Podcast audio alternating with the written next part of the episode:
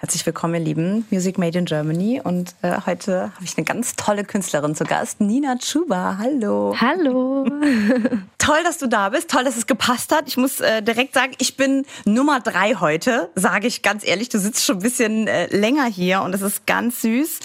Die Redaktion, die Mädels vor allem aus der Redaktion sind ein bisschen ausgerastet heute den Tag über. Mm, als ich erzählt habe, äh, oder ist ja bekannt, Nina Schuber ist heute hier, äh, dass die mir Zettelchen für dich geschrieben haben. Ist das, ich habe das in den ganzen Jahren jetzt mit Music Made in Germany nicht so krass erlebt. Ist das für dich normal schon? nee, irgendwie noch nicht. Äh, ich freue mich auch gerade, dass du es sagst. Aber äh, ich habe neulich ein Fantreffen gemacht und da habe ich schon ein paar mehr Briefe so in die Hand gesteckt bekommen. Und äh, ich freue mich dann natürlich immer sehr drüber. Das bedeutet mir schon was. Hier, ich gebe sie dir auch gleich. Ähm, Zettelchen, Nina Schubert steht drauf, mit Herzchen. Sind da Fragen drauf? Mhm. Ich bin gespannt. Mit welcher berühmten Person, tot oder lebendig, würdest du gern mal einen Tag abhängen und wieso? Mm, ich würde, ich glaube, es ist sehr lustig. Ich würde sehr gerne mal mit Cardi B abhängen oder mit Doja Cat würde ich gerne mal abhängen. Ich könnte mir vorstellen, dass das relativ anstrengend werden würde. Ja, aber vielleicht ist es auch extrem lustig. Und ich würde gern mal, wenn Amy Winehouse noch im Leben wäre, würde ich gern mal mit gucken, wie sie so im Studio ist. Du bist für uns gefühlt über Nacht berühmt geworden. Ist natürlich ja nie so, weil man arbeitet ja Jahre zuvor und man hat vor dem einen Riesenhit. Äh, ähm, ich muss ihn ja natürlich benennen. Wildberry Lele. Das ist schon ein krasses Ding. Davon träumen ja so viele. Und Hast du davon auch geträumt? Ja, natürlich. Ich habe immer davon geträumt. Jetzt gar nicht so dieses Übernacht, sondern eher einfach berühmt sein. So. Ist ja nur gefühlt für uns. Ja. Für dich ist es ja genau. niemals Übernacht. Es ist schon sehr schnell passiert und ich glaube, ich habe natürlich davor Musik gemacht, auch jahrelang schon, aber es ist, äh, man ist nie auf diesen Moment vorbereitet, wenn es passiert, glaube ich. Ich glaube, man kann sich darauf nicht vorbereiten. Wenn man dann auf einmal sieht, so viele Menschen hören deine Musik, so viele Menschen kennen dich oder wissen, wer du bist. Das ist schon komisch. Bei dem, wenn du sagst, du hast davon auch immer, immer geträumt, als es dann soweit war und das echt alles aufgegangen ist und die Sterne auch gut gestanden haben für dich, war das dann für dich gefühlt, oh, so habe ich es mir vorgestellt? Oder war es vielleicht sogar enttäuschend dann, das Gefühl? Enttäuschend ist es nicht. Es wird sehr runtergebrochen. Also es ist nicht so, es ist halt nicht so wie die Traumvorstellung vom Berühmtsein. Es gehört viel dazu. Unter anderem sehr viel Arbeit. Man ist sehr viel unterwegs und wird eigentlich oft erkannt auf der Straße. Eigentlich jedes Mal, wenn ich rausgehe, passiert es. Man hat ein anderes Leben auf einmal. Und äh, ich glaube, dass viele, die sich das wünschen, würden das vielleicht, wenn sie wissen, wie es ist, gar nicht wollen. Gerade wenn das schon so jung, sage ich mal, passiert, ähm, 24 bist du, gell? Mhm. Dass man dann irgendwie sagt, äh, man hat auch viel Verantwortung auf einmal, ne? Ja, aber ich glaube, ich handle eigentlich schon immer so intuitiv relativ verantwortungsvoll. Man macht natürlich so seine Fehler oder äh, ich weiß nicht, aber ich versuche jetzt bestimmte Dinge schon gezielt oder habe es generell auch nie gemacht, Sachen jetzt nicht in die Öffentlichkeit zu tragen, die vielleicht nicht gut wären für Menschen, bei, denen ich eine Vorbildfunktion habe. In erster Linie bin ich halt Musikerin so und ich mache das halt so, wie ich es fühle.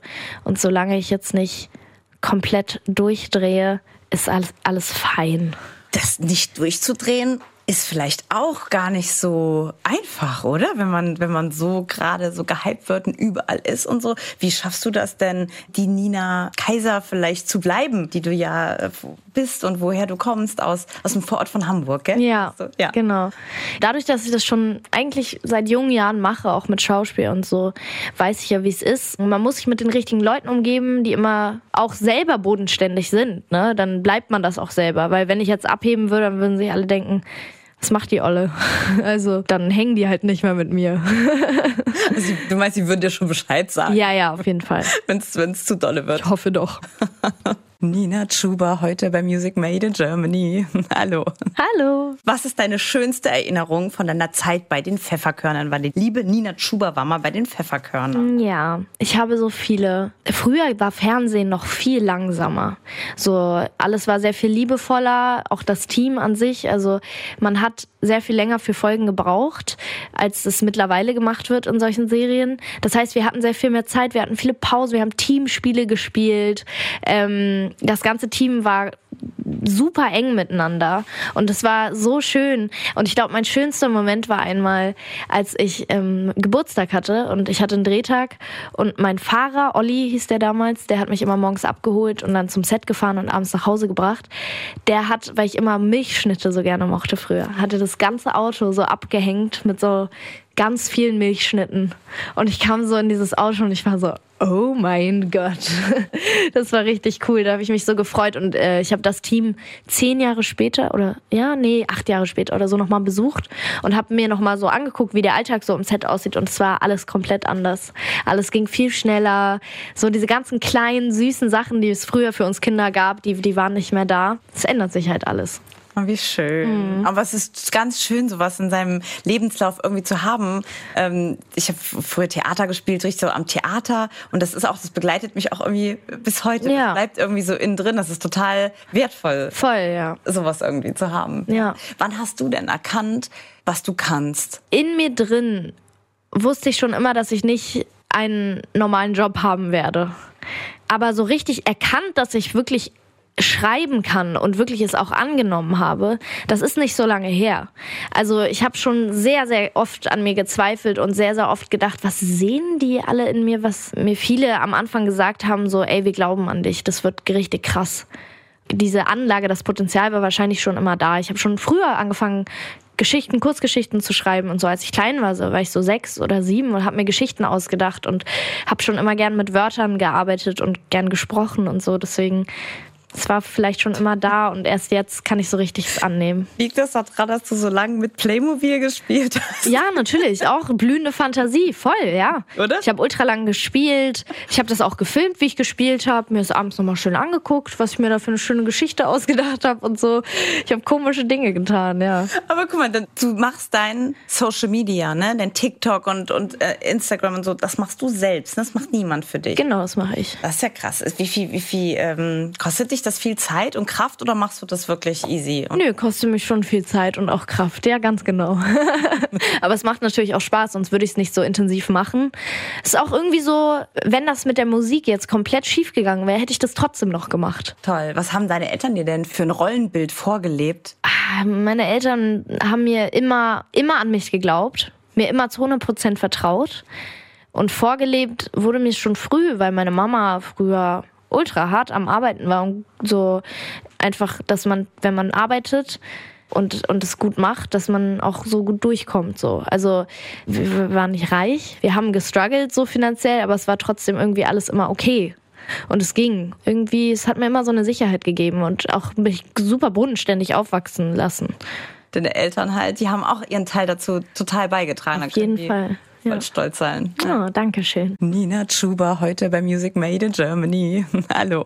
Hallo. Dein neues Album. Gibt's einen Song, der dir besonders viel bedeutet? Mm, ja, für mich ist der emotionalste Song oder der, der am meisten gerade meine Situation beschreibt, der Song Alles gleich. Das ist der letzte Song auf dem Album, aber auch einer der ersten, die entstanden sind. Und den habe ich allein am Klavier geschrieben, nachdem ich so die ersten, den ersten deutschen Song rausgebracht habe gemerkt habe, irgendwie ändert sich gerade so ein bisschen was und kann mir jetzt Dinge leisten, die ich das davor noch nicht konnte. Und zwar zum Beispiel kann ich jetzt Uber fahren und so, ne? Das konnte ich davor nicht. Trotzdem hat es mich nicht wirklich glücklich gemacht. Und das war so ein Punkt, wo ich realisiert habe, dass mein Glück nicht abhängig von meinem beruflichen Erfolg ist und auch nicht von also natürlich ist es abhängig von Geld, wenn man wirklich struggelt, ist, ist Geld unfassbar wichtig. Aber ich können, könnte sagen, dass ich nicht viel brauche, um glücklich zu sein, sondern dass es davon abhängig ist, mit welchen Menschen man sich umgibt und wo man ist und dass es man, dass man es sich schön macht äh, im Herzen, sage ich mal. Ja, darum geht dieser Song. Du hast gerade gesagt, es sich schön machen im Herzen, hast du gesagt. Wie hast du dir denn dein Team zusammengesucht, was jetzt mit dir unterwegs ist? Mein Management hat mich äh, quasi durch einen Song, den ich gemacht habe, aufgenommen habe, haben die mich gefunden. Und äh, ja, mit denen habe ich mich unterhalten, sofort gut verstanden. Und ich suche mir die Menschen aus äh, mit dem Kriterium, sind sie denn nett und sind sie denn vielleicht auch lustig? Deswegen, ich habe eigentlich nur nette und lustige Menschen um mich herum, was so schön ist einem Zettelchen, der mir vorher zugesteckt wurde, stand drauf, du brauchst fünf Minuten, um zu merken, ob dir ein Mensch gut tut oder nicht. Hast du dich auch schon mal getäuscht? Ja, ich habe mich schon oft getäuscht. Äh, und ich denke mal, es wird auch noch passieren. Ähm, ich glaube, so sicher ist man sich nie, aber so, man kann schon auf jeden Fall in den ersten fünf Minuten feststellen, wäre das was für mich oder eher nicht so. Ich, ich mag gerne Menschen, die sich nicht so ernst nehmen, die einfach locker sind und mit denen man gut sich unterhalten kann. So mehr, mehr braucht es eigentlich nicht. Und dein, dein Team, mit dem du Songs schreibst, ganz alleine kann man ja, äh, kann man das ja nicht machen. Wonach hast du dir da deine Leute ausgesucht? Naja, doch, man kann allein Songs schreiben. Ich habe die Hälfte meines Albums allein geschrieben, also fast die Hälfte meines Albums, ja. Ähm, aber natürlich arbeite ich immer noch mit Produzenten zusammen, die das produzieren, ähm, weil ich kann nicht produzieren. Ich bin natürlich immer mit beteiligt an der Produktion. Ich habe da sehr viel Einfluss drauf und es ist, mir wird nie ein Beat vorgelegt und dann schreibe ich da was drauf, sondern ich mache da immer mit, weil ich ein ganz gutes Gehör habe und ich so genau sagen kann, was ich möchte. Und dann habe ich eben auch ähm, Songs mit Writern zusammengeschrieben, weil ich es immer schön finde, Kreativität zu teilen und für mich Kreativität dadurch auch irgendwie so richtig Spaß macht, äh, weil man sich gegenseitig ja auch total inspirieren kann. Und ja, dann gibt's halt äh, Sessions, die mache ich dann mit Leuten zusammen und schreibe mit denen.